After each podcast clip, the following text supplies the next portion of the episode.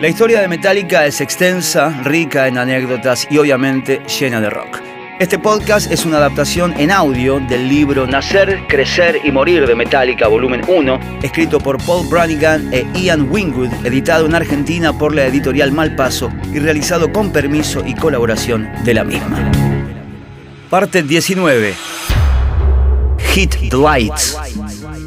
Hay una historia sobre la escena rock de Los Ángeles sucedida alrededor de 1982 que desde hace mucho tiempo integra la leyenda de Metallica. Según se cuenta, Lars Ulrich estaba una noche de verano en el famoso Club Trovador de Melrose Avenue cuando hicieron su entrada sus némesis de pelo como algodón de azúcar, Motley Crue. La cohorte de los crew estaba muy pasada, con ganas de bardear y los ánimos por las nubes, tras firmar un contrato muy lucrativo con la multinacional Electra Records. Ulrich, mientras tanto, al parecer, había estado bebiendo por su cuenta para anestesiar su creciente frustración por el fracaso de su banda. Al ver al líder de los crew, el compositor y bajista Nicky Six, reinando en el club con todo su séquito, Ulrich aún se sintió más víctima de una profunda injusticia. Estirándose todo lo posible en esas circunstancias, el danés de apenas metro setenta supuestamente se acercó hasta la mesa de los Motley Crue y le informó al bajista de que su banda apestaba. A continuación, entre un estallido de risas, Six agarró a aquel impertinente por las solapas de la campera y lo arrojó volando hasta el centro del local. Una anécdota divertida que concuerda con la idea de que los Metallica eran unos temerarios lobos solitarios que merodeaban por la jungla del hair metal con instinto asesino.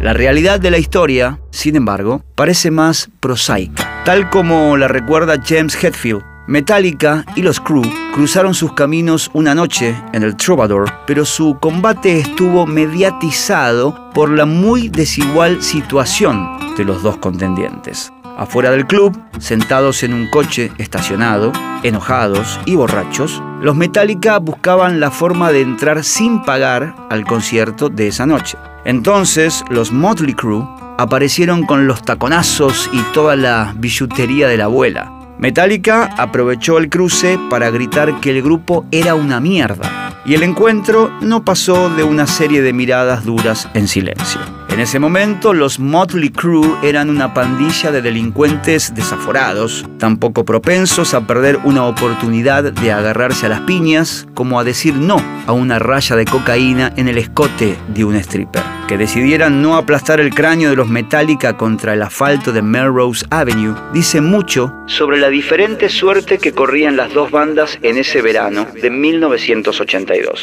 Los Crue, parafraseando el título de su primer single de 7 pulgadas, eran el plato fuerte de la ciudad. Unos angelinos que en 1981 habían sacado con su dinero y de forma independiente un debut, Too Fast for Love, que había vendido más de 20.000 copias en su propio sello Leather Records. Frente a eso, Metallica era una exaltada banda de versiones con un cantante que apenas podía mirar a los ojos a su público. Un baterista que se iba de tiempo, un guitarrista egomaníaco y un bajista que ni siquiera quería formar parte del grupo. Como Ulrich insistió en muchas entrevistas, Metallica tenía motivos para definirse como los anti-Motley Crue, pero en los alborotados días de 1982, la distancia entre los dos polos era tan gigantesca que el grupo más consolidado apenas era consciente de la existencia de una pequeña banda de resentidos.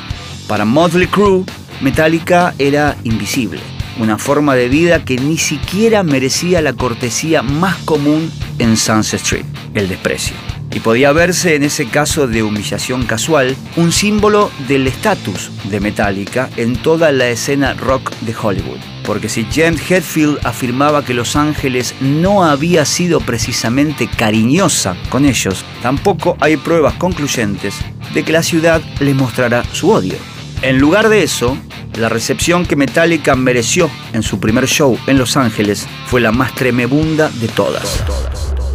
La indiferencia. El primer concierto de Metallica tuvo lugar el 14 de marzo de 1982 en Radio City, un poco atractivo club con capacidad para 150 espectadores en el 945 de St. Knot Avenue en Anaheim. Una tarde del concierto, Hetfield, Mustaine, McGovney y Ulrich se congregaron en el garage del 13004 de Curtis and King Road, apretaron el botón de grabar de un radio cassette y repasaron de cabo a rabo un repertorio de nueve temas compuesto por Hit the Lights, una nueva composición con la firma de Mustaine titulada Jump in the Fire, y siete versiones de temas entre las que había nada menos que cuatro cortes de Diamond Head, Helpless, Sucking My Love, Am I Evil y The Prince. Tras escuchar su cassette, que también incluía las versiones de Blitzkrieg del quinteto de Leicester con el mismo nombre, Let It Loose de los Savage de Mansfield y Killing Time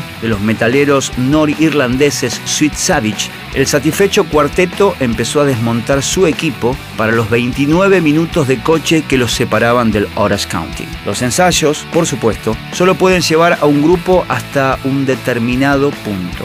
La prueba de fuego sobre el carácter de una banda llega cuando tienen que presentar sus canciones a un público que pagó una entrada. Por eso, no puede decirse que Metallica disfrutara de un debut grandioso. Hetfield estaba nervioso y se sentía incómodo la guitarra, y en la primera canción, Dave Mustaine rompió una cuerda. Lars Ulrich, sin embargo, consideró que el show había zafado más que bien. Al dar cuenta de los detalles de la noche en su diario, como haría con todos los siguientes conciertos de Metallica de ese año, el meticuloso baterista calculaba una audiencia de unas 75 personas y señalaba que el cuarteto había recibido 15 dólares por la velada. Paradójicamente, dada la manifiesta antipatía de Ulrich hacia la banda, el baterista tendría que agradecerle a Motley Crue sus próximas apariciones, ya que fue la amistad entre Ron McComney, Tommy Lee y Vince Neil la que le permitió a Metallica suplantar a Motley Crue como teloneros en varios shows de Saxon.